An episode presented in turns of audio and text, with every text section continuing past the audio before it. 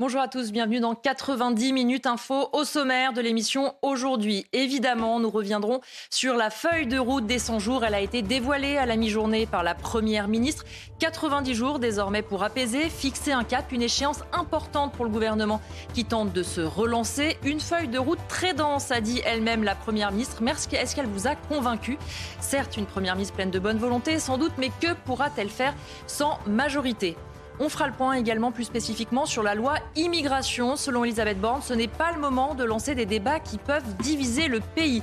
Pourtant, priorité du gouvernement, cette loi est donc renvoyée à l'automne. En attendant, l'exécutif espère trouver une majorité à droite alors que les républicains n'arrivent pas à se mettre d'accord entre eux sur la ligne du parti concernant cette loi. Et on vous dévoilera notre sondage CSA pour CNews. 82% des Français souhaitent pourtant cette loi. Et puis, on terminera en parlant de Mayotte, l'opération Wambouchou qui a commencé lundi et déjà, on vous le disait hier, un premier revers. La justice a annulé l'évacuation d'un bidonville. On ira sur place pour rejoindre nos envoyés spéciaux. Mais tout de suite, le reste de l'actualité, c'est avec Michael Dos Santos.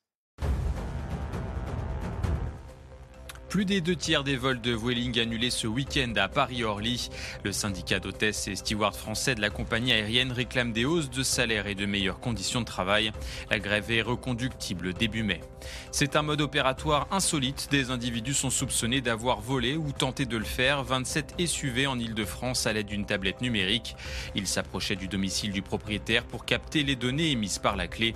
Sept personnes âgées de 17 à 21 ans ont été déférées au tribunal, montant estimé du butin 1 500 000 euros. Et puis Bruxelles s'attaque aux pénuries de médicaments. La Commission européenne a proposé une série de mesures pour restreindre la dépendance à la Chine et à l'Inde. Parmi elles, contraindre les entreprises pharmaceutiques de l'Union européenne à se prémunir contre les pénuries et les encourager à développer de nouveaux antibiotiques. En France, les antibiotiques, le paracétamol ou encore la pilule abortive ont principalement été touchés par les pénuries. Avec moi pour m'accompagner euh, pendant 7h30, Judith Vintro, bonjour. Bonjour Elodie. Grand reporter au Figaro Magazine, Michael Sazoun, bonjour. Bonjour. Chroniqueur, Benjamin Morel, bonjour. Maître de conférence en droit public et Yohann Usaï, bonjour. Bonjour Elodie. Journaliste politique à CNews. Pendant toute cette heure, hein, on va parler euh, de la locution de la Première ministre. D'abord, chacun en quelques mots, qu'est-ce que vous retenez? Est-ce qu'elle vous a convaincu ou pas, Judith? Euh, Une avalanche de mesures financières non financées, pas de perspective, euh, pas de cap, ce qu'on nous avait promis pourtant Nickel Sadoun. Euh, Oui, une contradiction entre l'exigence de finances publiques et les projets pharaoniques qu'elle annonce, et une, une deuxième contradiction entre euh, la volonté de mener des actions sur le plan énergétique ou sur l'immigration et sa volonté farouche de ne jamais démordre de l'européisme. Benjamin Morel elle essaye de toucher ce qu'elle peut toucher, c'est-à-dire grosso modo notamment les services publics. Et là, il y a deux pôles, c'est d'un côté les finances et de l'autre leur réforme interne. Donc là, il y a des possibilités en effet d'un point de vue réglementaire, mais c'est la marque d'une impuissance. Et cette impuissance, c'est la reconnaissance qu'aujourd'hui, il n'y a pas de majorité. Johan Deux mots, renoncement et impuissance. Justement, quand on écoute un peu les annonces, parce qu'on nous avait promis quand même une feuille de route euh, avec des projets très concrets, avec des choses qui intéressent les Français, premièrement, est-ce que vous trouvez qu'elle parle vraiment français? Et surtout, qu'est-ce qu'il y a de nouveau là-dedans Parce qu'en en fait, on reprend le programme présidentiel qu'on nous réexplique un an après, mais il n'y a quand même pas grand-chose de nouveau. Les brigades de gendarmerie, ça date d'il y a plusieurs mois, etc pas une fête de la nature euh, dont on n'avait jamais entendu parler une, journée, pour, une euh, journée mondiale qui aurait été créée, peut-être. Peut il me semble. non, euh, il n'y a, franchement rien de nouveau. Et puis surtout, aucune volonté de s'attaquer aux causes des mots français. Par exemple, la sous-industrialisation. Bon, elle promet une loi, j'imagine, pour l'industrie verte. Mmh. L'un des principaux problèmes et pour l'industrialisation et pour le logement d'ailleurs. Mmh. C'est euh, la mesure euh, aberrante de zéro artificialisation. Je savais que je n'arriverais pas à le dire. C'est dur. Zéro construction nette, zéro artificialisation nette de sol, euh, loi climat et résilience de 2021, qui alourdit encore quand elle ne le les bloque pas les procédures pour installer des entreprises et pour mmh. créer du logement, ça, elle n'en dit pas un mot. On va rejoindre quelqu'un qui a peut-être été un peu plus convaincu que mes euh, invités. Sabrina Grécy-Roubache, bonjour, vous êtes en ligne avec nous. Vous êtes députée Renaissance euh, des Bouches-du-Rhône. Alors, vous avez peut-être entendu mes invités à l'instant un petit peu euh, sceptiques quant à l'intervention de la Première ministre. Vous êtes convaincu, vous, vous avez vu des annonces nouvelles et un cap? Écoutez, bonjour à tous. Alors sceptique, je les qualifierais pas de sceptique, je les qualifierais de sévères. Euh, à la fois, euh, c'est vraiment un sentiment euh, que j'ai, c'est de toute façon, quoi que l'exécutif dise, quoi que le président de la République dise, c'est jamais assez ou c'est souvent trop. Donc moi, ce que je retiens, ce que je retiens, c'est en tout cas les chantiers sur lesquels, sur lesquels on doit travailler, on doit avancer, on n'a pas le choix. De toute manière, je le dis, on est au pied du mur, on fait quoi? On reste statique et on laisse euh, le, pays comme ça, en l'état, et puis on, essaie de faire des incantations, on essaie à peu près de dessiner une, feuille de route euh, pour quelques-uns de, vos collègues euh, et de vos confrères pardon, qui sont sur le plateau, qui me connaissent. loin de moi la langue de bois, mais en tout cas, par exemple, sur le logement, je pense que la Première ministre a eu raison euh, de tout de suite parler des banques, de la Caisse des dépôts, de comment euh, pouvoir justement permettre aux Français, nous qui sommes des propriétaires nés, on adore être propriétaires, comment permettre, malgré les taux qui flambent, euh, donc aux, Français d'accéder encore à la propriété, mais surtout, avant d'accéder à la propriété, c'est comment relancer la construction. Donc, plusieurs sujets, plusieurs briques, la lutte contre la fraude fiscale, la fraude sociale, la santé, en fait. Vous savez, les chantiers sont tellement énormes. Alors, j'arrive à comprendre, je ne sais plus, je crois que c'est euh, Johan peut-être qui disait ça, euh, en disant pas du tout convaincu et pas du tout... Euh, même plus que sceptique. la chose est, c'est qu'elle devait présenter une feuille de route. C'est une feuille de route. Maintenant, aux parlementaires, donc à l'Assemblée nationale, de travailler, et à nous aussi, et, et, bien sûr à la Première ministre en premier, de trouver une majorité. Euh, ça va être difficile, ça va être difficile. On voit bien que euh, chaque sujet avancé euh, est, soumis sous le feu de la contestation et tout de suite de, l'opposition. Mais à la fois, est-ce qu'on peut imaginer continuer comme ça pour les Français? Moi, personnellement, vous voyez, je, je, suis prête à me bagarrer, je suis à portée de, de voilà de, de bagarre. Hein. Moi, j'ai pas peur, mais à la fois, c'est pas ça qu'on attend de nous. On attend des choses euh, euh, concrètes. Donc, tous ces sujets euh, sont en réalité un cap. Effectivement, on aurait pu détailler plus. Mais est-ce qu'on attend ça de la première ministre là en pleine conférence de presse? Je crois pas. Il me semble qu'après elle a répondu à des questions, donc euh, j'ai pas besoin d'être convaincue. Moi, je, je crois, je crois que les, les, les, sujets sont tellement nombreux que euh, tout le monde va pouvoir s'en emparer au sein de l'hémicycle, les oppositions oui, mais y compris. parce qu'on a entendu beaucoup de sujets, on a entendu beaucoup de, projets de loi à venir, etc. Mais vous le savez aussi bien qu'Elisabeth Borne, sans majorité, rien n'est possible. Donc là, c'est un petit peu un cahier de bonne volonté, mais vous savez bien que, par exemple, elle a parlé de la loi immigration, on y reviendra dans un instant. Euh, sans les voix, parfois des LR, parfois du PS, tout ça ne sera pas mis en place. Alors, quel est l'enjeu? Alors, euh, factuellement, vous avez raison. Euh, mais quel est l'enjeu aussi pour les oppositions? Est-ce que vous pensez que vous, les Français, vont continuer à accepter que le pays soit bloqué tout le temps? Alors après, je veux bien qu'on reproche euh, les 49.3. On lui a posé la question. Hein, euh, j'étais devant mon poste, évidemment, pour écouter ce qu'elle disait au sujet du 49.3. Je ne crois pas qu'un quelconque, n'importe lequel, des gouvernants fasse des 49.3 par plaisir. À un moment donné, je pense que les oppositions, il faut les ramener. moi, honnêtement, je ne désespère pas de de m'entendre et de nous entendre. Vous savez, il y a ce que vous voyez, vous, dans l'hémicycle, ce que les médias captent, euh, et je viens de ce secteur, donc je sais très bien ce qui est captable et ce qui est capté. En revanche, vous, vous n'imaginez pas le nombre de discussions qu'on a avec nos collègues hors micro, hors hémicycle, en dehors. Euh, là, vous voyez, c'est une pause parlementaire que nous avons. Et j'échange avec quelques collègues de la NUPES, par exemple, sur des sujets qui nous tiennent à cœur et sur lesquels on a envie de travailler ensemble. Donc, je ne serai pas aussi affirmatif euh, que, que vous.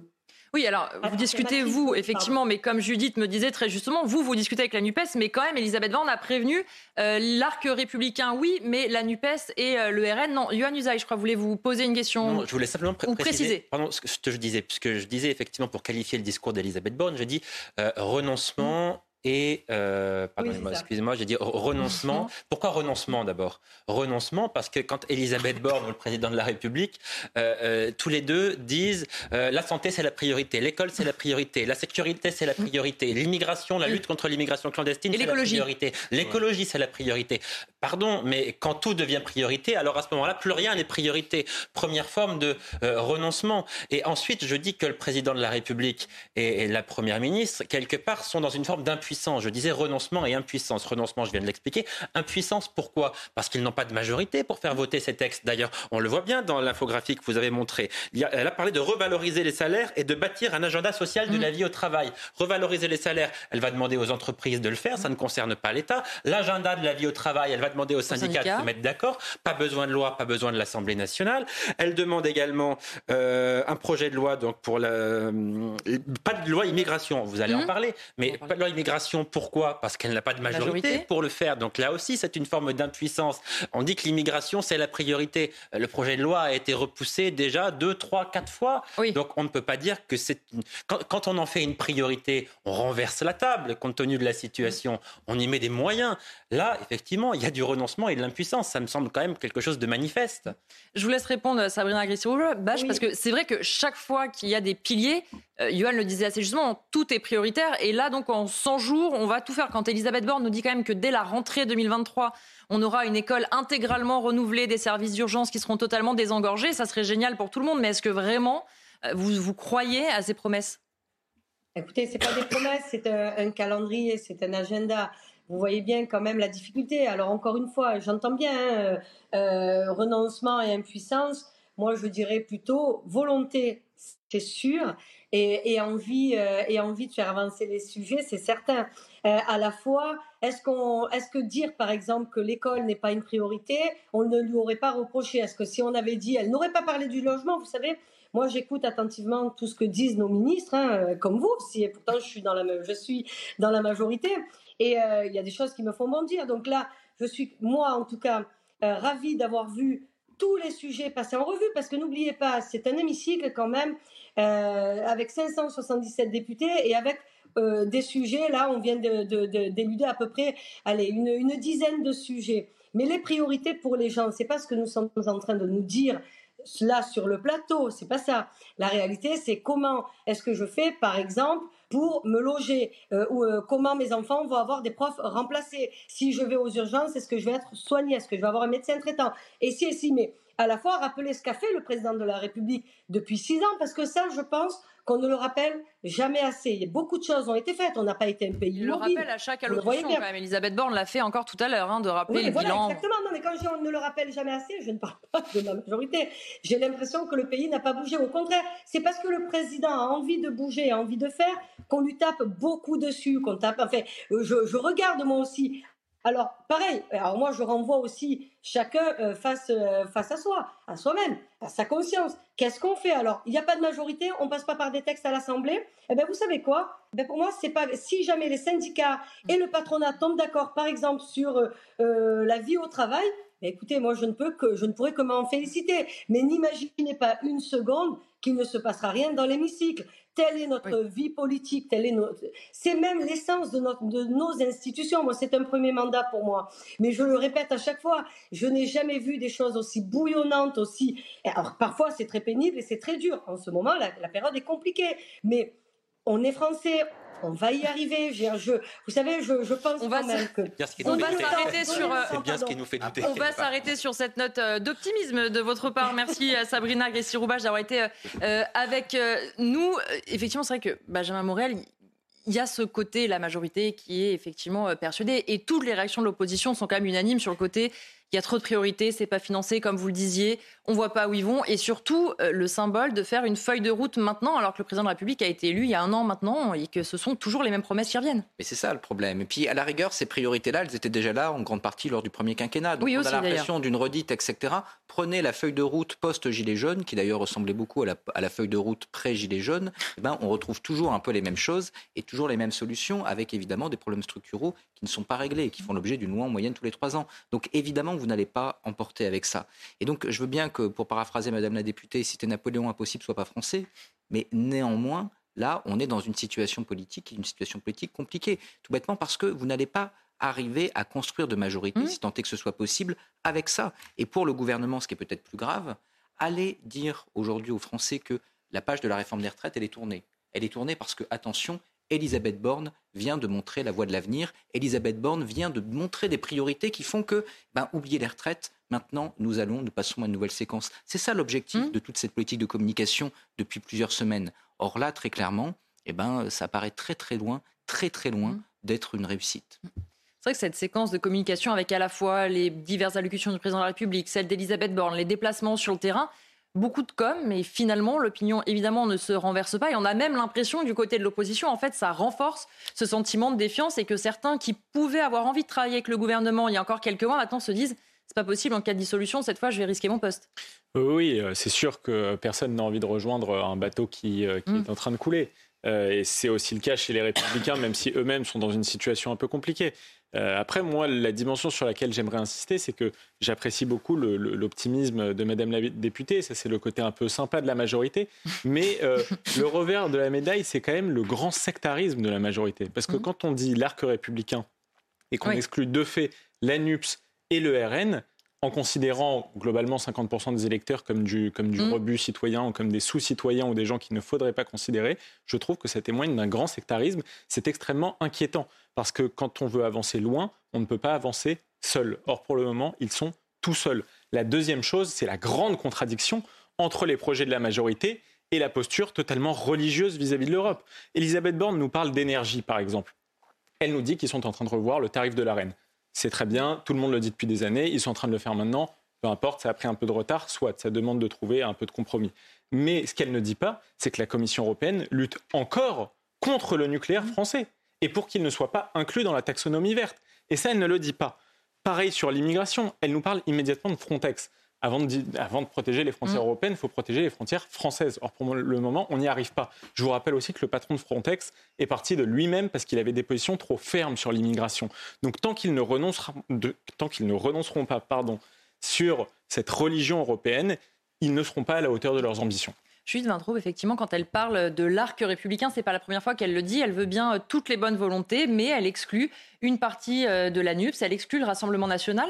Est-ce que c'est à la Première ministre de dire avec quelle envie de travailler alors que les, voilà, les Français ont élu cette Assemblée avec ses députés? Ben C'est d'autant plus euh, frappant euh, qu'elle est à la recherche hmm. euh, de voix pour essayer d'avancer et, d'appliquer ce qu'elle présente comme des réformes absolument fondamentales et prioritaires pour l'avenir du pays. Alors quand vous êtes tout seul, filtré, euh, les soutiens, c'est quand même euh, une opération assez compliquée. Euh, c'est du, du splendide isolement qui mène, comme Johan le disait, à l'impuissance. On va rejoindre maintenant Arthur Delaporte pour avoir sa réaction. Vous êtes député socialiste du Calvados et porte-parole du groupe à l'Assemblée. J'imagine que vous avez écouté avec attention les propos d'Elisabeth Borne. Qu'est-ce que vous en avez retenu? Est-ce que ça y est, vous sentez soulagé? La page des retraites est tournée? Non, évidemment pas c'est comme si euh, cet épisode n'avait pas vraiment existé et comme si tout le monde allait revenir autour de la table euh, dès demain. Je pense notamment euh, aux organisations syndicales. évidemment que on ne peut pas se satisfaire de ce propos, on ne peut pas se satisfaire de cette situation et de cette ignorance finalement du mouvement social. En tout cas, moi je le regrette profondément et j'ai considéré qu'elle était absolument déconnectée et sans grande idée, hein, parce que c'était essentiellement du recyclage finalement. Justement, en théorie, la Première ministre voulait parler des problèmes concrets des Français. On nous disait notamment autour du salaire, de l'inflation, du pouvoir d'achat. Est-ce que vous dites, une fois de plus, le gouvernement s'est euh, trompé et peut-être que les considérations sont un peu trop éloignées du quotidien vraiment des Français? Écoutez, moi, j'ai pas entendu grand-chose de concret, hein, euh, à part euh, des vagues promesses euh, de recrutement qu'on attend et qui ont déjà, pour l'essentiel, été faites. Je vois pas ce qu'il y a de concret dans les annonces de la Première ministre. Elle évoque une revalorisation, par exemple, du SMIC, mais qui est obligatoire et qui est même pas à la hauteur des besoins, parce que l'inflation, notamment sur les produits alimentaires, elle est à 15% avec une revalorisation du SMIC sur un an. Euh, à 6%. On est vraiment loin euh, de ce qu'attendent les Françaises et les Français. Donc euh, non, non, c'est pour moi totalement à côté de la plaque. Quand vous entendez justement Elisabeth Borne, on en parlait avec Judith à l'instant, expliquer qu'elle choisit en fait hein, chez qui elle veut aller trouver une majorité, excluant donc de fait une partie de votre intergroupe de la NUPES. Comment vous réagissez à ces propos de la Première ministre? Non, mais alors moi déjà, euh, je fais la différence euh, entre les insoumis et le Rassemblement national. C'est-à-dire que depuis le début, quand on construit euh, des majorités, quand on cherche à aller discuter sur des textes, je l'ai fait par exemple en faisant voter une proposition de loi à l'unanimité sur les influenceurs, j'ai discuté avec l'ensemble des forces de l'arc républicain et j'intègre les insoumis dedans, parce que pour moi les insoumis sont un parti qui n'est pas contre les principes de la République. Voilà. Et le Rassemblement national, c'est autre chose. Ah. Nous, on a décidé de construire une digue étanche vis-à-vis du Rassemblement national. Voilà, parce qu'on considère que ces valeurs, ce qu'ils proposent, euh, notamment ces amendements, sont euh, xénophobes et sont contraires à ce que porte notre Constitution et ce qu'incarnent euh, finalement les valeurs de la République. Et paradoxalement, on avait tout à l'heure avec nous une députée Renaissance qui nous dit qu'elle a des échanges, notamment avec des collègues de la France insoumise. Est-ce que finalement, c'est-à-dire que vous, de votre côté, du côté de LFI notamment, on aimerait travailler avec le gouvernement ou la suspicion, la prudence est quand même des deux côtés? En fait, vous savez, euh, quand euh, je suis, en tout cas, moi je suis député socialiste, je travaille beaucoup évidemment, vous le savez, avec les députés euh, de la NUPES, mais je travaille aussi avec, je l'ai fait sur la loi des influenceurs, et des députés de la majorité. on n'est pas sectaire, ce qui compte, c'est la question des propositions de fond qu'on porte. Et on peut avoir des divergences de fond, notamment avec la majorité, c'est des divergences idéologiques. Sur les retraites, on s'est opposé très fortement parce que c'était un projet de loi libéral qui avait aucune nécessité et qui était imposé par le gouvernement. Mais quand le Parlement il peut travailler, quand on a ce qu'on appelle le parlementarisme de fait. C'est-à-dire qu'on n'a pas un gouvernement qui nous écrase. Là, oui, on peut avancer, on peut discuter, on peut trouver des solutions ensemble. Mais malheureusement, ce n'est pas le chemin qui a été tracé aujourd'hui par la Première ministre. Merci beaucoup Arthur Delaporte d'avoir été euh, avec euh, nous. Je voudrais qu'on écoute d'ailleurs un petit bout de l'allocution euh, de la Première ministre, notamment quand elle parle de ce fameux pacte de vie au travail. Écoutez Elisabeth Borne. Mais au-delà de la question des salaires, d'ici le 14 juillet, nous souhaitons bâtir avec les organisations syndicales et patronales un agenda social pour un nouveau pacte de la vie au travail. Perspective de carrière et reconversion, prévention de l'usure professionnelle, emploi des seniors, compte épargne-temps universel, suite de la réforme de l'assurance chômage, tous les sujets sont sur la table avec les partenaires sociaux pour améliorer la vie au travail. D'abord, Yohann, pour réagir à ce que disait justement le député à l'instant, Arthur Delaporte, sur le travailler avec la France insoumise à l'Assemblée Comment voulez-vous que le gouvernement trouve un compromis et fasse une majorité avec la France insoumise? Ce sont des visions radicalement opposées. Il y a une priorité, l'immigration. Euh, on, diffusait hier un communiqué de la France insoumise à Mayotte qui disait la France est xénophobe, la France veut renvoyer les Comoriens chez eux, euh, il faut le statu quo à Mayotte, ne changeons rien. Vous voyez bien que ça n'est pas possible. Sur la sécurité, la France insoumise n'a cessé de dire durant les manifestations contre la réforme des retraites, que la police était violente, que les manifestants euh, écoutez, se comportaient globalement très bien, que les casseurs, ce n'était pas de leur faute s'ils étaient violents, c'est parce qu'ils étaient un peu excités par le gouvernement. Comment voulez-vous, dans ces conditions-là, trouver sur des sujets aussi importants un compromis à une majorité? C'est impossible. Donc ce que dit Elisabeth Borne, quelque part, est logique. Par contre, ce qui va être compliqué, et c'est dans le son qu'on vient d'entendre, quand elle parle euh, voilà, des rencontres avec euh, les syndicats, on l'a vu, les patrons, eux, ont été reçus par Emmanuel Macron, mais son fameux pacte de vie au travail et la loi travail va être très importante, c'est la même logique qu'à l'Assemblée. Si les syndicats n'en sont pas, c'est juste une bonne volonté, une bonne intention. Alors, probablement sur la vie au travail, les syndicats vont se réunir entre eux, euh, avec le patronat, naturellement, pour tenter de trouver un compromis. Donc, dans un premier temps, le gouvernement va regarder ça un peu de loin, en espérant qu'ils arrivent à, se mettre d'accord. Et à ce moment-là, c'est vrai que ça arrangerait bien tout le monde s'ils trouvaient un, accord, puisqu'on n'aurait pas besoin éventuellement d'aller à l'Assemblée nationale, de convoquer un vote, etc. Donc là, pour, le pour l'instant, le gouvernement va rester un peu en retrait. Et jusqu'à l'automne, jusqu'à la fin de l'année, les syndicats vont d'abord travailler entre eux pour tenter de se mettre d'accord, ce qui n'est pas impossible. Hein. Merci, Johan Usaï, d'avoir été euh, avec nous pendant cette première demi-heure. On continue avec mes invités à parler euh, de cette euh, allocution de la Première ministre juste après la pause. 16h sur CNews. On continuera de parler avec mes invités dans un instant de ce qu'a dit la Première ministre et plus précisément sur la loi immigration. Mais tout de suite, le reste de l'actualité, c'est avec vous, Mickaël Dorian. Bonjour, Mickaël. Bonjour Elodie, bonjour à tous. L'Espagne frappée par une vague de chaleur exceptionnelle pour euh, la saison. Les températures devraient atteindre à partir de demain les 40 degrés dans le sud du pays. Une situation alarmante pour les autorités qui doivent faire face au risque d'incendie et à la sécheresse des terres agricoles. Reportage à Séville où la feria se déroule dans une chaleur étouffante. Thomas Bonnet. Sous un soleil de plomb, une chaleur écrasante dans les rues de Séville. Jusqu'à 39 degrés relevés en plein après-midi. Vague de chaleur particulièrement précoce en ce mois d'avril, avec des températures largement supérieures au normal de saison. Dans les rues de la capitale andalouse, où se tient en ce moment la feria de Séville, locaux et touristes en viennent tous au même constat. Insupportable. Insupportable. C'est insupportable. Je suis rentrée du travail et j'ai constaté cette chaleur insupportable ce midi. C'est horrible. Je ne peux pas imaginer comment font ces femmes avec des robes de flamenco. Juste en étant ici, je suis asphyxiée. Cette vague de chaleur s'ajoute à un printemps déjà très sec en Espagne. En Catalogne, les agriculteurs manquent d'eau pour leurs exploitations au point que le gouvernement espagnol a demandé mardi à la Commission européenne d'activer la réserve de crise pour aider ces agriculteurs. Même l'accès à l'eau courante devient un sujet pour les autorités. La ministre espagnole de l'énergie expliquant ici concentrer tous ses efforts pour garantir l'accès à l'eau malgré des réserves en berne. Les températures vont continuer à augmenter cette semaine dans le sud de l'Espagne. Elles devraient dépasser par endroits les 40 degrés. C'est 15 de plus qu'habituellement à ce moment de l'année. Une fillette de 5 ans retrouvée morte dans les Vosges. Son corps euh, dénudé a été découvert dans un sac poubelle. Elle était portée disparue depuis quelques heures. Un adolescent déjà connu de la justice a été placé en garde à vue. Il souffre de troubles psychiatriques. Écoutez le témoignage bouleversant de la mère de la victime. Je veux juste que la justice soit faite.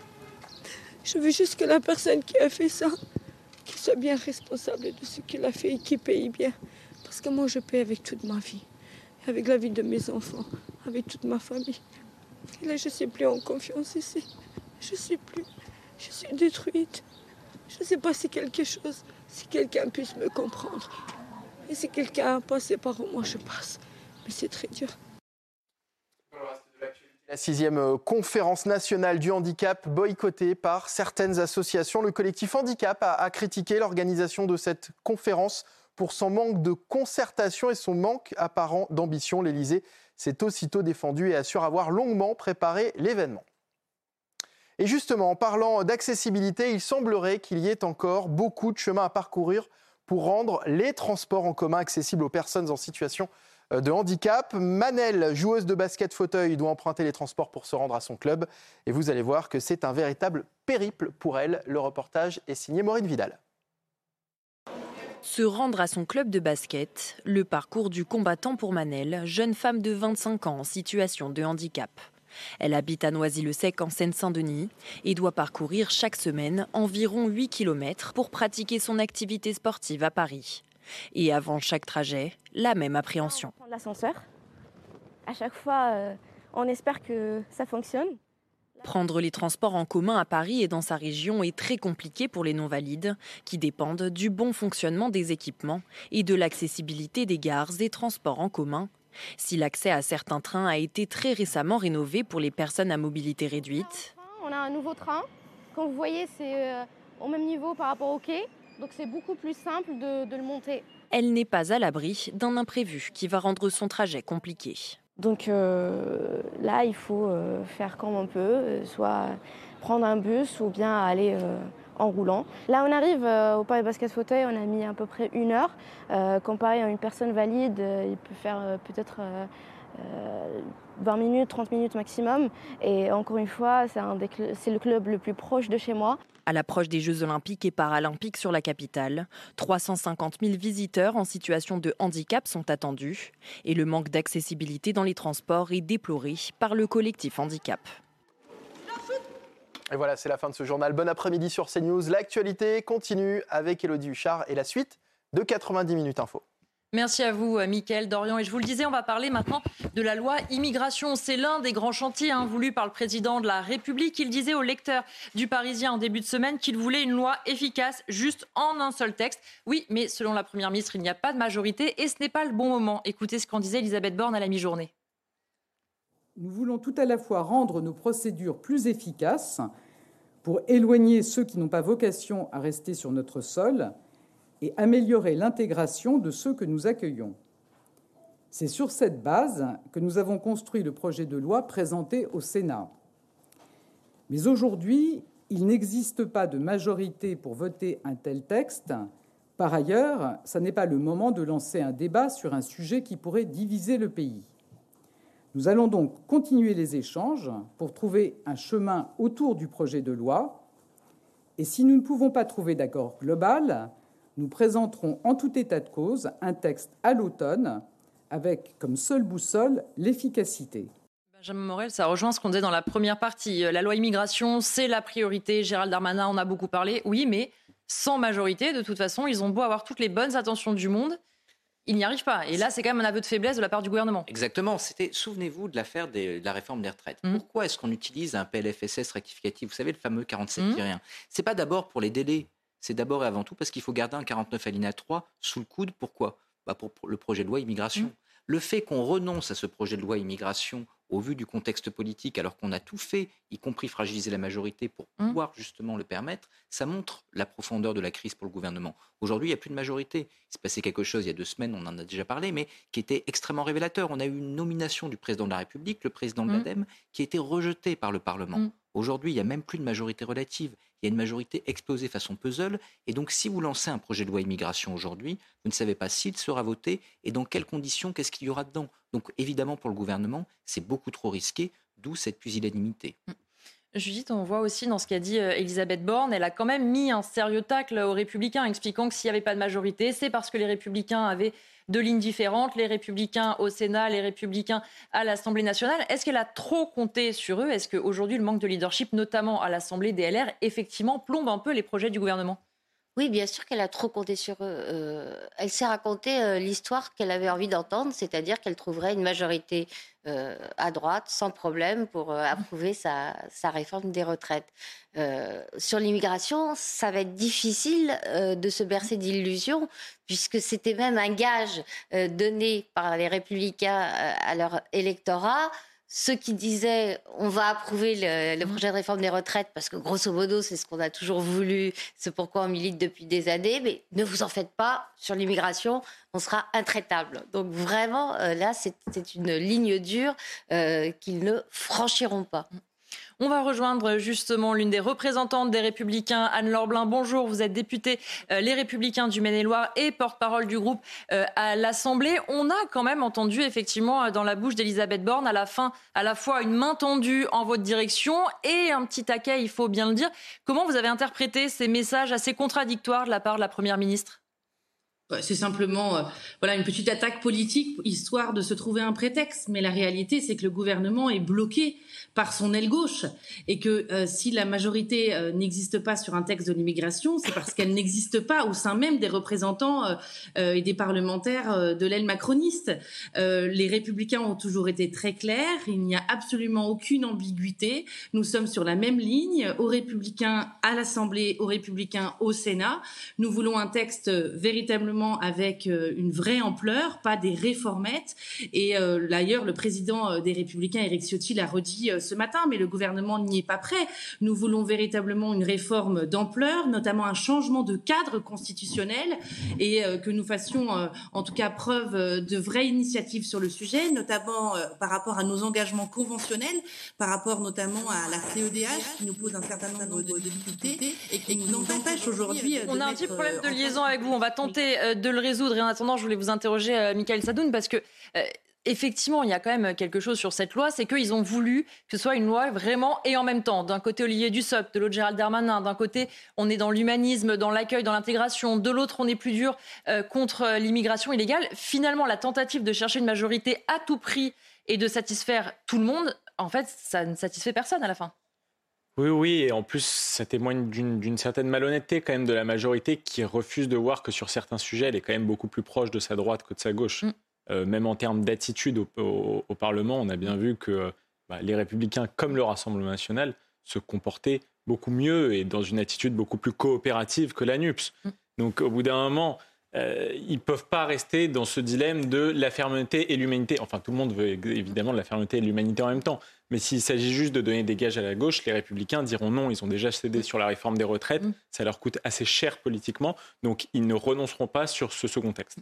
Anne-Laure Blin, justement, on est de nouveau euh, en ligne avec vous. Est-ce que la version un temps envisagée de saucissonner euh, la loi en deux parties, l'une très répressive, l'autre plus sur l'intégration, aurait eu euh, votre faveur? Est-ce que vous auriez pu davantage travailler avec le gouvernement et travailler sur le texte s'il y avait vraiment un volet très répressif, une loi à part entière pour ce côté-là?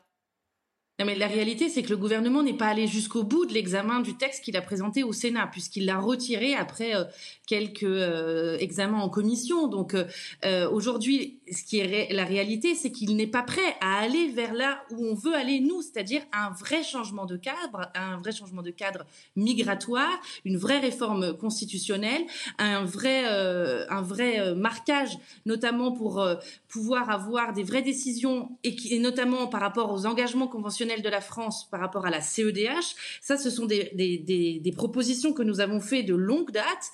Le président des Républicains, d'ailleurs, a proposé ce matin, euh, et donc charge au gouvernement euh, de prendre aussi l'initiative d'un référendum sur la question euh, migratoire, parce qu'aujourd'hui, c'est une véritable faute politique que de renoncer à un texte alors que l'on voit bien qu'il pose de grandes difficultés sur le territoire. Nous avons aujourd'hui des clandestins en nombre qui arrivent sur le territoire, certain nombre de frontières qui ne sont qui sont totalement poreuses, et donc il est indéniable que la France doit prendre des mesures très strictes pour endiguer cette immigration clandestine. Merci beaucoup Anne Lorblin d'avoir été avec nous. Oui, Judith. Non, je voulais souligner une des nombreuses incohérences et contradictions de, de l'intervention d'Elisabeth Borne. Euh, donc, elle, annonce euh, le énième report du projet de loi euh, immigration mmh. et en même temps, elle annonce la création d'une border force. Une border force. et 150 membres des forces de l'ordre dans les Alpes-Maritimes. Voilà, c'est-à-dire des policiers, des militaires et des douaniers déployés le long de la frontière italienne. Mais si on ne fait pas le projet de loi immigration, il se passera exactement la même chose que mmh. ce qui s'est passé pour l'Ocean Viking. C'est-à-dire que la justice relâchera sans avoir examiné euh, leur cas les demandeurs du droit d'asile dont on ne saura pas si oui ou non ils peuvent bénéficier du droit d'asile et on augmentera euh, la présence irrégulière en France. C'est vrai que cette loi immigration, on nous l'annonce, on la décale, on la saucissonne, on la remet en un seul tenant. On a l'impression que même sur la stratégie, et on parle même pas du fond et de qui, avec qui on va les négocier, mais on a l'impression que d'un côté, il y a Gérald Darmanin et peut-être avec le président de la République, d'après ce qu'il disait l'autre jour, qui sont déterminés sur cette loi, et Elisabeth Borne qui, quand même, mécaniquement, a l'air de dire que finalement, c'est une priorité, mais pas la plus prioritaire. Ah, c'est une priorité, mais c'est une priorité sur laquelle il y a deux, je dirais, limites. La première limite, on l'a dit, c'est la majorité, parce qu'en effet, toper avec les Républicains, mais c'est qui aujourd'hui les Républicains? Mmh. c'est Éric Ciotti, c'est Olivier Marlex, on l'a vu lors de la réforme des retraites. En réalité, bah, ça fait deux voix. Allez, j'exagère un peu, ça en fait une trentaine assurée mais ça ne fait pas de mmh. majorité. Et c'est tout le problème. LR n'est pas un allié fiable parce que LR, comme groupe politique, est explosé mmh. façon puzzle encore plus que la majorité. Donc, ce faisant, toper avec LR n'est pas la garantie mmh. de voir le texte adopté au bout du compte. Le deuxième élément, c'est que quand même les problèmes en matière d'immigration, ils ne sont pas d'abord légaux. Hein. Évidemment, il y a des choses qui peuvent changer dans la loi, mais on a une loi sur l'immigration en moyenne tous les trois ans. La dernière, c'était la loi Collomb. Mm. Avant, il y a eu la loi Hortefeux, il y a eu la loi Sarkozy, il y a eu la loi Valls, etc. Il y en a eu 29 depuis 1980. Exactement. Le problème n'est pas d'abord légal. Le problème, c'est le droit international qui corsette quand même beaucoup des politiques qu'on peut mener, que ce soit au niveau du droit européen ou du droit de la Convention européenne des droits de l'homme et de la jurisprudence de la CEDH. Il y a des problèmes de moyens, de garde frontières, etc., avec Frontex qui ne fait pas son boulot ou qui en fait un autre. Et donc ça, tout ça, vous ne le changez pas avec une vous ne faites que désespérer Billancourt avec une nouvelle loi qui ne va pas changer fondamentalement la donne, même si je suis d'accord, elle peut améliorer deux, trois trucs, mmh. mais qui ne va pas régler le problème en soi. On va rejoindre maintenant euh, Andrea Cotarac, porte-parole du Rassemblement national, pour que vous réagissiez justement à ces euh, annonces d'Elisabeth euh, Borne et plus précisément justement sur la loi immigration. Ça n'est pas le bon moment, dit-elle. Il n'y a pas de majorité. Est-ce que vous le comprenez ou est-ce que selon vous c'est un aveu de faiblesse de la part du gouvernement? Non, c'est la preuve, je crois, que ce gouvernement n'est plus un gouvernement majoritaire. C'est un gouvernement qui n'a plus de majorité, un peu à l'image euh, de pays instables à l'époque euh, euh, qui n'avaient pas de gouvernement. On appelait ça des gouvernements techniques. Voilà, ils n'avaient pas de cap à moyen terme, pas de cap à long terme. Ils géraient simplement les affaires courantes. Alors qu'aujourd'hui, on a un pays qui est fracturé socialement. Elle n'a pas parlé véritablement de pouvoir d'achat et d'inflation. Fracturé écologiquement les questions d'énergie, les questions de l'eau, fracturé même dans son intégrité territoriale. Le président est garant de l'intégrité territoriale. On voit qu'à Mayotte, il y a un véritable euh, problème. Et puis évidemment fracturé démocratiquement, car les méthodes qu'ont employées le gouvernement témoignent de bien plus euh, que euh, simple, d'une simple loi des retraites. C'est bien plus profond que cela. Je crois qu'aujourd'hui, la France, c'est un petit peu une, un pays qui est au point mort voilà, c'est une voiture qui est au point mort. Alors euh, Emmanuel Macron fait ronronner le moteur, mais c'est un pays qui n'avance pas. La voiture n'avance pas car elle est au point mort. Moi, je demande vraiment et je fais le souhait que euh, Emmanuel Macron entende Marine Le Pen, qui reste la première opposante du pays, parce que Marine Le Pen a eu, alors je sais qu'ils ont du mal à l'accepter, mais elle avait raison sur le pouvoir d'achat. En septembre 2021, elle avait dit attention, nous allons avoir une inflation, notamment euh, sur les produits alimentaires. Que n'avait-on pas entendu à l'époque? En disant que c'était faux, qu'elle était incompétente, que c'était pas vrai. On se retrouve aujourd'hui avec une inflation alimentaire bien plus élevée que nos pays voisins et avec euh, des antivols sur de la viande quand même. Marine Le Pen. Ce qu'on a entendu aussi dans la voix d'Elisabeth Borne, c'est de dire que oui, elle veut une majorité, elle tend la main à toutes les bonnes volontés, mais votre parti, le Rassemblement national, ne fait pas partie, selon la chef du gouvernement, de l'arc républicain. Est-ce que ça vous a choqué d'entendre ces propos? On a l'habitude, en réalité, je crois que ceux qui garantissent le plus la, République, les valeurs de la République et la laïcité, c'est aujourd'hui le Rassemblement national. Enfin, franchement, quand on voit que l'année dernière, on a eu 3280 atteintes à la laïcité dans nos écoles, 3280 sur 180 jours d'école. Mais qui est au gouvernement? Mais qui défend la laïcité? Mais qui défend les valeurs de la République? Certainement pas le gouvernement de Madame Borne. Enfin, franchement, Marine Le Pen avait proposé sur l'immigration, puisque vous en parliez, euh, un projet qui faciliterait les expulsions, notamment d'OQTF, les personnes sous obligation de quitter le territoire. Que n'avait-on pas entendu à l'époque? On était l'extrême droite, on était les méchants, on était contre l'état de droit. Bon, bah aujourd'hui, CNews sort un sondage qui explique clairement que 82% des Français ce sondage ensemble avant de terminer votre réaction. Je voudrais qu'on regarde justement voilà le sondage que vous découvrez, le sondage CSA pour CNews. Faut-il donc cette loi sur l'immigration pour faciliter les expulsions? 82% des personnes interrogées sont pour, 18% euh, contre en revanche. Alors quand finalement, quand Elisabeth Borne nous explique que ce n'est pas le bon calendrier parce que euh, les gens n'y sont pas prêts, finalement, Andrea Cotarac, quand on regarde notre sondage, ça sent semble quand même un score assez important. C'est une évidence. Et c'est toujours la même chose. Je crois qu'aujourd'hui, le Rassemblement national a gagné la bataille culturelle car on est au cœur des réalités de ce que vivent les Français. Alors aujourd'hui, c'est sur l'immigration. Hier, c'était sur la justice, lorsqu'on expliquait que la justice dans notre pays n'était pas assez efficace, pas assez sévère. CNews avait là aussi sorti un sondage selon lequel 91% des Français considéraient la même chose que le Rassemblement national. Et ce qui est intéressant dans ces sondages, c'est que ça transcende euh, les partis. Ça transcende les âges, ça transcende les sexes. Et donc aujourd'hui, c'est la preuve que le Rassemblement national parle à tout le monde et c'est la preuve aussi que demain, je crois, nous serons amenés à gouverner ce pays.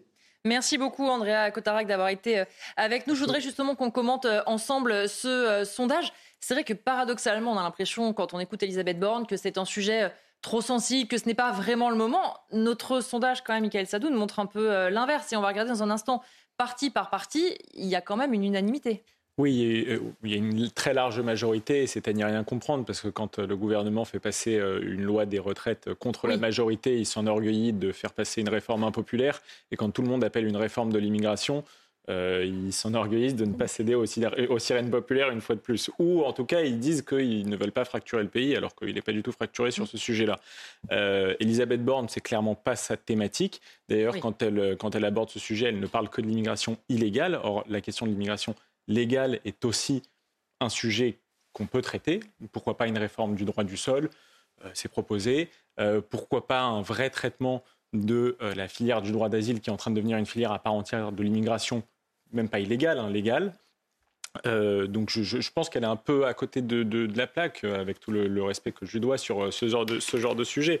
Et puis l'autre chose qu'il faut dire, et qui fait écho à ce sondage, c'est que, comme le disait Benjamin, ce n'est pas qu'une question de, loi et de droit, c'est une mmh. question de politique, d'application et de politique internationale. Quand on parle en l'occurrence des immigrations, de, l'immigration mmh. illégale, c'est la question des OQTF et des relations avec les pays d'origine. Alors quand on voit déjà le mal qu'on a à régler la question de Mayotte avec les Comores, où il y a quand même un rapport de force qui est en l'avantage de la France, on se demande comment est-ce qu'on va traiter la question diplomatique avec les pays du Maghreb ou avec l'Afrique en général. Judith Vintraud.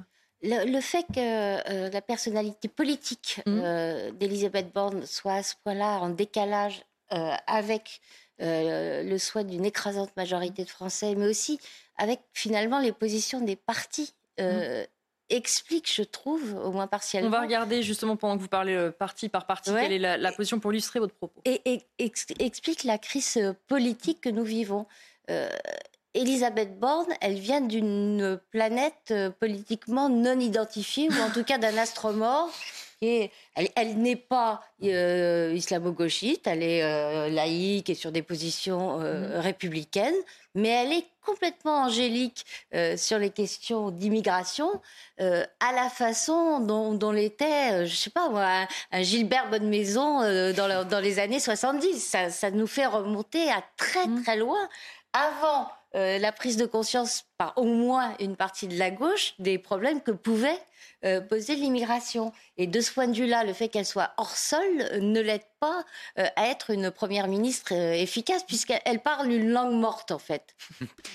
est-ce qu'effectivement, elle parle une langue morte, Elisabeth Borne, ou surtout, est-ce que effectivement, on lui dit, on lui reproche souvent qu'elle n'est pas assez euh, politique, elle est très euh, techno, parfois d'ailleurs au sens euh, positif du terme. Mais est-ce que c'est ça aussi qui manque Un Premier ministre beaucoup plus politique, qui sache aller manier l'art aussi de négocier avec les oppositions? Bah, Il faudrait un Premier ministre qui en effet soit en capacité d'aller chercher les oppositions. Mais encore faut-il que ces oppositions, elles soient structurées, elles existent. On mmh. fait beaucoup de parallèles avec Michel Rocard. Sauf que quand Michel Rocard tapait avec le PC ou tapait avec les centristes pour avoir sa majorité relative, eh bien, il avait mmh. le vote des communistes ou des centristes. Et donc, ça marchait. Et vous avez plein de 49 alinéa 3 sous Rocard qui, en fait, passent sans même une motion de censure parce qu'on sait, on a négocié, etc., hein. etc. Oui, c'est-à-dire, mais il y avait, c'était des, subventions, de l'argent public, c'était l'arrosage oui, mais il y avait des négociations en amont, et du coup, ça passait, ça tenait. Là, la réalité, c'est que aussi forte que soit Elisabeth Borne, négocier encore une fois avec LR, bah, c'est négocier mm. avec quelque chose qui n'a pas en soi une consistance mm. suffisante pour maintenir une majorité. Donc, c'est très très compliqué pour elle. Mais le côté manque de, euh, je dirais, de, de corps politique, je rejoins Judith là-dessus elle est là-dessus le symbole d'un monde qui est un monde un peu dépassé. Quand vous prenez les enquêtes sur les sujets migratoires, mhm. en effet, vous avez une opinion qui, caricaturons, est plutôt à droite, y compris pour l'électorat de gauche. Mais quand vous prenez les sujets économiques et sociaux, l'opinion est extrêmement à gauche. Mhm. Beaucoup plus à gauche en réalité que la moyenne du monde politique aujourd'hui. Et donc on voit qu'on a une représentation politique centriste qui est un peu hors sol aujourd'hui. Mhm. Parce que sur les sujets économiques et sociaux, retraite, ils sont minoritaires. Sur les sujets euh, migratoires, identitaires, etc., ils sont également minoritaires, ce qui évidemment structurellement eh ben, mène à une crise, une crise de la représentation, à une fragilisation des gouvernements. On va marquer euh, une pause avec euh, mes invités et on se retrouve dans quelques instants pour la suite de 90 minutes info. Troisième partie de 90 minutes info. Dans un instant, on va s'intéresser au vote des professeurs, mais tout de suite le reste de l'actualité avec Michael Dos Santos. Le taux de chômeurs de catégorie A a baissé de 1,2% au premier trimestre 2023. 2,8 millions de chômeurs sont toujours sans aucune activité. Le nombre de chômeurs toutes catégories confondues diminue également de 0,4%. Au total, la France compte désormais un peu plus de 5 300 000 chômeurs. L'Agence européenne de l'environnement plaide pour une réduction des pesticides. L'agence rappelle qu'ils sont toujours autant vendus en Europe malgré les pollutions diverses, l'impact sur la biodiversité et le développement de maladies. L'AE appelle les 27 États membres à adopter d'autres modèles d'agriculture. Et puis l'Espagne frappée par une sécheresse historique, une situation qui pourrait s'aggraver cette semaine. Le pays est frappé par une vague de chaleur qui pourrait atteindre les 40 degrés dans le sud du pays. Le gouvernement espagnol a demandé à la Commission européenne d'activer la réserve de crise de la politique agricole commune. Le vote des professeurs est-il en train de changer Traditionnellement de gauche, ils sont de plus en plus nombreux à se tourner vers le Rassemblement national. Les chiffres et les explications sont signés Adrien Spiteri. Le constat est clair. Entre 2017 et 2022, le vote des enseignants pour le Rassemblement national a augmenté. Selon une étude du CEVIPOF, 25% des professeurs ont choisi Marine Le Pen au second tour de l'élection présidentielle, contre 11 en 2017. Les déceptions politiques et la dégradation de leurs conditions de travail expliquent en partie ce phénomène, selon cette enseignante. Clairement, depuis plusieurs décennies, les ministres de l'Éducation nationale ne sont pas à la hauteur des enjeux. Euh, les enseignants subissent de plein fouet la crise de l'autorité, avec euh, des classes où euh, effectivement c'est de plus en plus compliqué pour les enseignants d'avoir des classes où tout se passe bien, où on peut transmettre des savoirs dans de bonnes conditions elle-même a été séduite par le programme éducatif du RN. Le Rassemblement national et Marine Le Pen euh, apparaissent comme une réelle alternative crédible dans la proposition euh, d'un programme euh, qui, au contraire, pourra former les citoyens de, de demain. Le vote Rassemblement national reste toutefois minoritaire chez les enseignants et encore tabou en salle des profs. Benjamin Morel, est-ce qu'il y a une certaine logique. On dit que les professeurs ont été euh, beaucoup euh, oubliés, pas forcément soutenus par le gouvernement, par la hiérarchie. Donc c'est aussi peut-être un vote de colère qui peut s'exprimer Oui, il peut y avoir un vote de colère. Après, il y a également des mutations électorales, hein. c'est-à-dire qu'on voit que le Rassemblement national a percé dans la fonction publique. Mmh. Et donc là, vous avez évidemment, je dirais, euh, des professeurs qui ne sont pas tout à fait épargnés par le phénomène. Vous avez un électorat Macron en 2017 par rapport à vos chiffres, qui est un électorat plutôt de centre-gauche à mmh. l'époque, hein, très social-démocrate. Et euh, le grand parti des, enseignants, historiquement, c'est le PS, et qui mute profondément en 2022. Donc on mmh. voit qu'il y a une transformation également qui peut expliquer ça. Mais en effet, c'est révélateur aujourd'hui de tabous qui sautent, notamment dans des catégories dans lesquelles ces tabous étaient mmh. extrêmement ancrés, et c'est lié euh, en partie à la pratique du métier et à la paupérisation du métier. Euh, Emmanuel Macron disait au lecteur du Parisien lundi que s'il n'arrive pas à résoudre les problèmes, Marine Le Pen arrivera au pouvoir. Est-ce que c'est ça aussi qui est symptomatique, le président de la République qui n'a pas su écouter peut-être certaines franges de la population, certaines professions qui donc se disent on tente le tout pour le tout, on va aller plutôt du côté de Marine Le Pen? Non, mais cette phrase-là, c'est euh, une tentative, une énième tentative pour agiter l'épouvantail. Euh, je ne suis pas terrible, mais il y a pire. Enfin, c'est, euh, vraiment la, ficelle est totalement usée les, enseignants, ils sont victimes de décennies euh, d'un système socialisant en France. Qu'est-ce que c'est qu'un système socialisant? C'est un truc où on vous met toujours plus de postes, pas forcément pourvus d'ailleurs, parce qu'il y a de moins en moins de candidats, euh, pour des gens toujours plus mal payés euh, par rapport à la moyenne de la population. C'est ce phénomène de paupérisation qu'il faudrait, à mon humble avis, euh, c'est arrêter cette surenchère des postes. L'expérience de la, du dédoublement des classes, mmh. les petites classes faites par euh, euh, Jean-Michel Blanquer, a été examinée, y compris par des gens qui n'étaient pas des, des farouches anti-Blanquer. Ça ne marche pas. Ça ne marche pas. Pourquoi? Parce qu'il faut des profs qui ont de l'autorité, soutenus par leur hiérarchie mmh. euh, face aux parents, euh, euh, de la liberté d'enseignement et qui ne soient pas soumis aux variations idéologiques des pédagogistes comme ils le sont encore trop souvent, beaucoup mieux payés. Et avec ça, vous n'avez pas besoin de multiplier les profs, des, des, des, des profs plus fermement euh, assis dans leur autorité euh, et, assurés euh, de soutien, bah, ça tient mieux que, un comme ça, ça tient mieux que, que trois profs laissés complètement démunis face aux parents et face à leur classe.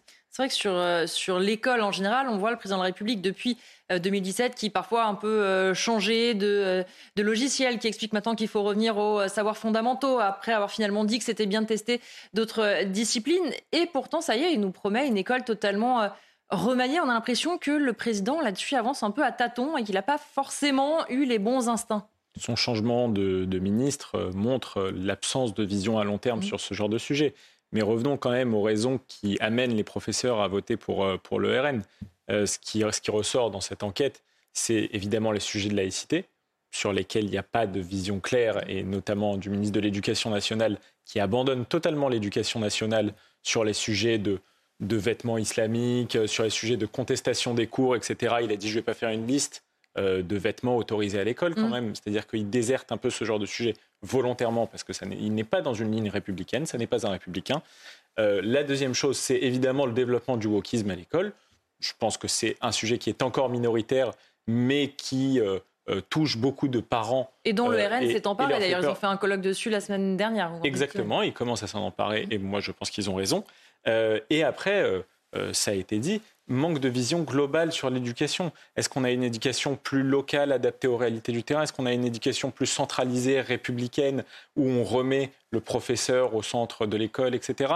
Donc oui, manque de vision et j'ai envie de mettre ce sondage euh, euh, en face à face avec une étude de la Fondation Jean Jaurès qui montrait mhm. que les jeunes professeurs étaient beaucoup plus laxistes sur les questions de laïcité. Donc c'est étrange parce que plus les sujets euh, sont, sont, brutaux, je pense, dans le quotidien des professeurs, et plus ceux-ci vont se radicaliser. Donc certains vont être dans le sens d'une laïcité totalement ouverte et vont totalement céder devant les demandes communautaristes, et d'autres vont voter pour Marine Le Pen parce qu'il y a un ras-le-bol. Mais ça, c'est aussi, pardon, le, résultat de la formation Bien des sûr, profs. complètement. Les sciences euh, de l'éducation dans les universités sont euh, le secteur le plus infiltré hmm. par l'islamo-gauchisme. Un mot effectivement de la personnalité aussi euh, de Papendia pour élargir le débat, parce qu'il y a donc cette école totalement rénovée d'ici la rentrée 2023. C'est un ministre qu'on dit extrêmement discret, qui prend peu la parole. il va être à même de mener véritablement le chamboulement comme ça de l'école en si peu de temps? Bah, C'est compliqué, d'autant qu'il est un petit peu un paravent. Le cabinet a assez peu changé en réalité mmh. depuis Jean-Michel Blanquer. Hein. donc il n'y a pas de transformation profonde, mais il y a une ligne qui, je rejoins ce qui a été dit, n'est pas du tout claire. C'est-à-dire comment est-ce que vous voulez que les enseignants se positionnent dans leur rôle quand, un, ils sont assez peu formés. Hein. Je rappelle euh, quand même qu'on a eu du speed dating il y a quelques mmh. mois pour avoir des enseignants dans les classes. Donc des gens qui vont enseigner aux enfants qui ont été formés en trois jours et recrutés par speed dating. Voilà la réalité de l'école. Et là, sur ce sujet, je rejoins Judith. C'est-à-dire que si jamais vous avez un enseignant bien formé, compétent, eh ben, c'est mieux que cinq enseignants qui ont mmh. été formés pendant trois jours. Donc là, il y a un vrai, vrai problème. Et ensuite, il y a un problème de ligne. Et cette ligne, en effet, je rejoins ce qui a été dit, elle passe par un soutien des, euh, de la hiérarchie mmh. aux enseignants. Qu'est-ce qu'on est en train de faire actuellement? Le mot dans l'éducation nationale, c'est autonomie, autonomie, autonomie. Mmh. Qu'est-ce que ça veut dire pour la plupart du temps pour les profs? Ça veut dire, bah, écoutez, vous avez des parents, ils ont des revendications, tiens, vous êtes autonome, débrouille-toi. Mmh. C'est l'autonomie, c'est bien, le chef d'établissement. Et c'est ah, en grande partie ça aujourd'hui. Quand vous regardez, quand vous discutez avec les enseignants, ils sont euh, sous la pression des parents sans cesse, avec des groupes WhatsApp de parents qui essayent de jauger s'ils font bien leur travail. Mmh. Quand ils sont pas contents, ils vont se plaindre à qui? Au euh, chef d'établissement. Le chef d'établissement qui tout d'un coup eh bien, se retrouve face à ça eh bien, est, prise en, est pris entre euh, le feu et la glace. Donc ce faisant aujourd'hui, on a un ministère qui abandonne la chose au nom d'une idéologie qui en fait est une idéologie de l'abandon. Oui, enfin, pour, avoir fait quand même beaucoup de beaucoup d'enquêtes dans le milieu euh, enseignant. L'autonomie, ça peut vouloir dire aussi arrêter d'emmerder les profs qui font des dictées quand c'est pas encore revenu en grâce. C'est l'autonomie pédagogique. J'entendais l'autonomie des établissements. Et en règle générale, il y a besoin. Mais ça va avec normalement. Non, non, non, parce qu'il y a ah, besoin. Il y a besoin d'un, il y a besoin d'un ministère qui justement fixe la ligne. Parce que si jamais les, on parlait des, des tenues euh, qui mm. peuvent être considérées comme mm. étant plus ou moins religieuses. Si jamais le ministère fixe pas la ligne et qu'on dit autonomie, vous croyez vraiment que le chef d'établissement, il va dire ah moi je m'oppose à ce que ça parce que mm. un il y a des risques juridiques et puis allez gérer vos classes après. Vous croyez vraiment que c'est le chef d'établissement qui va dire non ça c'est ça ça n'est pas. Non, en réalité ils vont tout lâcher. Ils vont tout lâcher parce qu'ils n'auront pas le choix parce que localement vous ne pouvez pas tenir. Et donc si jamais le ministère se déleste de ça, eh ben en effet je suis désolé, ça s'appelle une capitulation. On va marquer euh, une dernière pause et puis on se retrouve dans quelques minutes, quelques instants. On parlera justement de la situation maintenant à Mayotte. Dernière partie euh, de l'émission, on va parler maintenant de Mayotte où l'opération Wambouchou a, débuté depuis euh, lundi. On vous en parlait dès hier, premier revers, puisque la justice a annulé au dernier moment l'évacuation euh, d'un bidonville où vivent une centaine de familles. Mais d'abord, on va aller sur le terrain, rejoindre nos envoyés spéciaux, Régine Delfour et Fabrice Elsner. Où êtes-vous précisément, Régine Delfour? Ici, on est dans le plus grand bidonville de Mayotte. D'ailleurs, euh, on considère que c'est le plus euh, grand euh, bidonville de France. C'est Kawani, à quelques kilomètres, 3 kilomètres de la capitale de Mamoudzou. Et on voit ces femmes qui sont à l'entrée en train de nettoyer leur linge. C'est le seul point du bidonville où il y a une source d'eau, puisque je vous rappelle que dans ces bangas, ce sont ces habitations faites de tôle et de bout de bois, il n'y a pas de, il n'y a pas de confort il n'y a pas d'eau, il n'y a pas d'électricité il y a euh, une pompe euh, ici, euh, juste ici, où tous les habitants, alors on ne sait pas combien ils sont, hein, ils sont plusieurs milliers, viennent et en fait ils doivent avoir une carte où ils payent, ils payent 37 euros pour avoir 1000 litres à disposition et on voit les femmes remonter avec des bidons, avec des seaux, puisque c'est l'eau qui va être dans toutes les maisons. On a pu s'entretenir avec plusieurs habitants de ce bidonville, la plupart sont ils appréhendent évidemment, ils sont inquiets par la destruction de ce bidonville qui devrait intervenir puisqu'ils ne savent pas où ils vont aller. Il y a beaucoup d'enfants euh, scolarisés et tous, la plupart viennent donc des Comores et ils n'ont aucune envie de retourner aux Comores puisqu'ils sont venus ici euh, à Mayotte pour un meilleur avenir. Michael ça donne l'impression que quand on entend ce, que nous dit Régine Delfour et, Fabrice Elsner, quand on voit la justice qui suspend une décision, on a l'impression que c'est une grosse opération, beaucoup de communication autour, mais quand même encore des parties d'impréparation qui font que les habitants sur place comprennent pas forcément ce qui va leur arriver, qu'il y a des choses qui ne tiennent pas la route juridiquement, alors qu'on imagine que c'est une opération quand même qui a été préparée. Oui, mais encore une fois, le fin mot de l'histoire, euh, c'est pas forcément d'envoyer des policiers sur place, c'est euh, de trouver au bout d'un moment euh, un accord avec les Comores pour qu'ils puissent reprendre leur population parce que c'est la seule issue pour ces gens-là. on ne peut pas avoir de mots durs pour ces gens-là qui sont dans la misère. souvent, la députée Youssoufa nous l'avait dit, nous l'avait dit souvent dans l'illettrisme. souvent dans la criminalité aussi. On ne peut pas avoir de mots trop durs vis-à-vis de ces populations. Mais quand on se demande où est-ce qu'ils peuvent repartir, bah, la réponse est simple, ils vont repartir dans les Comores. Le problème, c'est que le président des Comores mmh. est dans une stratégie d'affrontement avec la France, qui revendique ce territoire de Mayotte qui pourtant est français et qui est dans une stratégie, on va le dire entre guillemets, mais d'invasion migratoire. Mmh. Voilà, et que il finit par réussir parce que la criminalité devient endémique, parce que 50% de la population à Mayotte mm. est étrangère, que la population en plus est jeune, c'est difficile à gérer, que les services publics sont en déliquescence parce que la France a délaissé ce territoire. Donc c'est une situation indébrouillable. La chose qu'il faut régler maintenant, c'est renvoyer ces gens aux Comores avec évidemment le plus de douceur et d'accord possible avec les autorités locales. Je voyais réagir, Judith Vintraube. Oui, non, le président des Comores euh, parvient à, ses fins parce que la France ne se sert pas des outils qui sont à sa disposition pour se faire respecter. Nous sommes euh, le premier bailleur des Comores. Dans l'aide au développement, c'est nous qui en fournissons le plus. Et ça fait des décennies que ça dure. Est-ce qu'à un moment, euh, on a envisagé de conditionner euh, mmh. cette aide euh, au respect réciproque, à des engagements bilatéraux Réponse non. C'est toujours la même question, mais alors là, c'est un cas d'école. Vraiment, la, la, la, présence française, l'aide économique, l'aide au projet, euh, que nous apportons aux, Comores est absolument euh, vital et c'est ce qui maintient un régime qui est corrompu jusqu'à la moelle. Aux Comores, il faut savoir que l'administration fiscale raquette les commerçants et les chefs d'entreprise par écrit. Mmh. Il les menace par écrit de s'en prendre à eux physiquement s'ils ne euh, versent pas la dîme aux représentants du fisc. Oui, Judith a raison, mais est-ce qu'il n'est pas trop tard en la matière? Parce que le président des Comores, il a deux nouveaux, il a deux nouveaux meilleurs amis, il s'appelle Riyad et Pékin. Mm. Et aujourd'hui, il nous taille des croupières. Et la situation fait d'ailleurs même que Riyad et Pékin poussent justement à la crise. Donc aujourd'hui, on est dans une situation très délicate. Et je conteste ce que vous avez dit sur le côté préparé. Mm. Ce que ça montre là, c'est que cette affaire, elle n'est pas du tout préparée. Mm. C'est peut-être d'ailleurs un lien avec la loi immigration dont on parlait tout à l'heure et de son abandon. Parce qu'en réalité, là, on va dire le juge, etc. Mais non, c'était extrêmement prévisible. Mmh. Depuis le début de cette affaire, vous avez plein de juristes qui disent ah bah, il va y avoir quand même quelques problèmes parce que niveau légalité, là, la destruction qui n'a pas été euh, motivée, ça va poser problème. Donc on savait qu'il y aurait des problèmes de droit. Ça montre que ça n'a pas été bien préparé. On parlait des Comores. Les Comores sont en pleines élections présidentielles quand vous voulez expulser des gens vers les Comores, vous faites pas ça en pleine élection présidentielle avec un président qui, justement, pour mobiliser sa base électorale, a besoin de s'opposer à vous de manière radicale.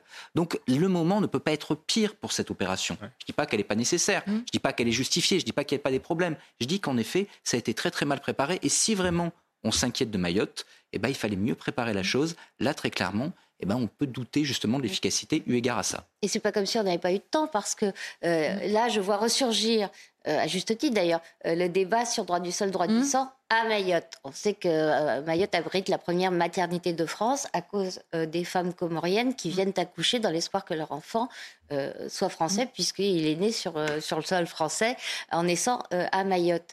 François Barouin était ministre des Outre-mer en 2005. En 2005, il a dit il faut que dans certains territoires d'outre-mer, et je pense notamment à Mayotte, euh, ce ne soit plus le droit du sol qui prévale, mmh. mais le droit du sang. Et Judith, 2005. On, Judith, on, a départementalisé juste après, en 2011, sous Sarkozy, ce qui fait qu'aujourd'hui, revenir sur le droit du, sol à Mayotte, ça devient extrêmement compliqué. Ça pose des problèmes ensuite potentiellement d'interrogation de, en métropole, parce que ça reste un département français. Donc non seulement on a euh, constaté Pas ça. Le problème, exactement, mais en plus on l'a aggravé avec la départementalisation, ce qui fait qu'aujourd'hui, je rejoins en partie ce qui a été dit, euh, la solution, elle va être difficile à trouver. Oui, mais je, voulais quand même revenir sur euh, les, nouveaux alliés de, des Comores qui sont Riyad et Pékin. Peut-être, mais il y a des liens historiques avec eux qui font que encore 15% du, du PIB des Comores vient des transferts de la Western Union, notamment de la diaspora qui vit chez nous. Donc je pense que la France a quand même des moyens de pression actuellement sur les Comores qui sont énormes. On est censé être euh, amis avec l'Arabie Saoudite. Oui, accessoirement. En plus, c'est censé. Je voudrais qu'on écoute euh, la réaction euh, de Gérard Larcher, le président du Sénat, justement. Écoutez ce qu'il disait ce matin. Il était l'invité d'une matinale et on en discute juste après. Je dis d'abord que c'est un revers pour Mayotte tout entier. J'ai reçu à l'automne tous les maires de Mayotte. Je peux vous dire que j'ai vu des maires qui étaient extrêmement inquiets, qui pour certains même étaient catastrophés de la situation dans laquelle était leur population, la situation de l'insécurité, la situation dans les écoles, euh, la création sans cesse de nouvelles classes face à des flux migratoires. Ce que nous dit aussi euh, le président du Sénat, Julie 23, c'est euh, ces élus qui sont sur place, qui ont tiré la sonnette d'alarme, qui n'ont pas été écoutés, on ne fait rien. Et forcément, aujourd'hui, on lance une grande, opération mais on voit la situation sur place. C'est-à-dire que nous dire deux mois avec 510 forces de l'ordre, ça va tout résoudre, on a quand même du mal à le croire. On ne le croit pas. Puis on voit déjà euh, quelques mmh. heures, quelques jours hein, euh, après le lancement de l'opération euh, que ça capote, mmh. parce qu'elle a été mal préparée.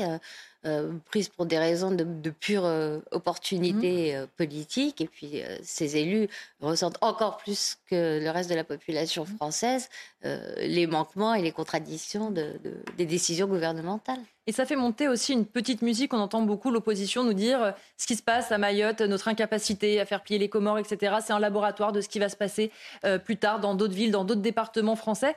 Est-ce que c'est aussi ça, le sentiment que peuvent avoir certains élus de se dire nous aussi, on peut nous abandonner de la même manière et on peut avoir des situations peut-être pas évidemment aussi importantes qu'à Mayotte, mais qui peuvent y ressembler?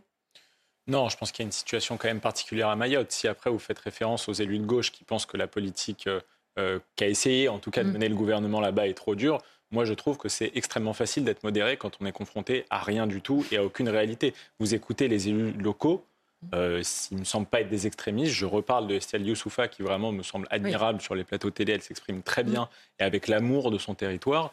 Ça n'est pas une extrémiste, mais pourtant, je peux vous dire que ces mots sont extrêmement durs sur la situation là-bas et qu'elle attend des solutions extrêmement fermes et, sans concession. Euh, après, euh, euh, il y a évidemment des polémiques. On a vu cet élu local qui, qui, a parlé, je ne sais plus, dans une logique de guerre civile, de, de, de, tuer. quelques jeunes, oui. ça. Bon, personne ne s'en réjouit. Et, et, le débat perd toujours avec ses excès. Mais au bout d'un moment, il faut comprendre que la situation là-bas, elle est grave, elle ne, peut, elle ne peut pas se permettre la lenteur de la modération. Oui, je crois qu'il faut isoler le cas Mayotte du cas du reste du mhm. pays en la matière. Hein. On l'a dit, pour des raisons de départementalisation, etc. C'est un territoire qui est quand même très, très singulier dans sa gestion de l'immigration. Moi, j'ai été très choqué par beaucoup d'élus qui ont dit mais c'est un territoire colonial, etc. S'il y a bien un territoire de la République qui a manifesté de façon continue, depuis les référendums relatifs à l'indépendance jusqu'au référendum relatif à la départementalisation, son attachement au pays. S'il y a bien un département qui a montré par ailleurs qu'il pouvait y avoir une majorité de musulmans et une vraie conciliation avec les lois de la République, mmh. avec une volonté justement d'aller... oui, il y avait la polygamie, etc. Mais malgré tout... Le... Un détail. Mais, non, non, justement, la départementalisation signe à terme la fin de la polygamie. Oui, à terme. Et donc signe la volonté Mmh. justement de sortir de ça. Aujourd'hui, vous avez des territoires qui, que ce soit euh, en métropole ou outre-mer, qui disent nous, on veut des droits différents, on veut justement se différencier, on veut avoir des, euh, des privilèges particuliers. Mayotte a fait tout l'inverse, alors qu'elle venait de beaucoup plus loin. Donc ce territoire, être une perle pour la République. Il y, a une, vraie volonté républicaine dans ce territoire. Il ne faut pas le laisser tomber. Merci à tous les trois euh, d'avoir été euh, mes invités. Benjamin Morel, Michael Sadoun, Judith Vintraube. Évidemment, vous retrouvez euh, la suite des programmes dans quelques instants. Laurence Ferrari et ses invités dans Punchline. Laurence qui reçoit notamment Renaud Muselier, le président de la région Sud.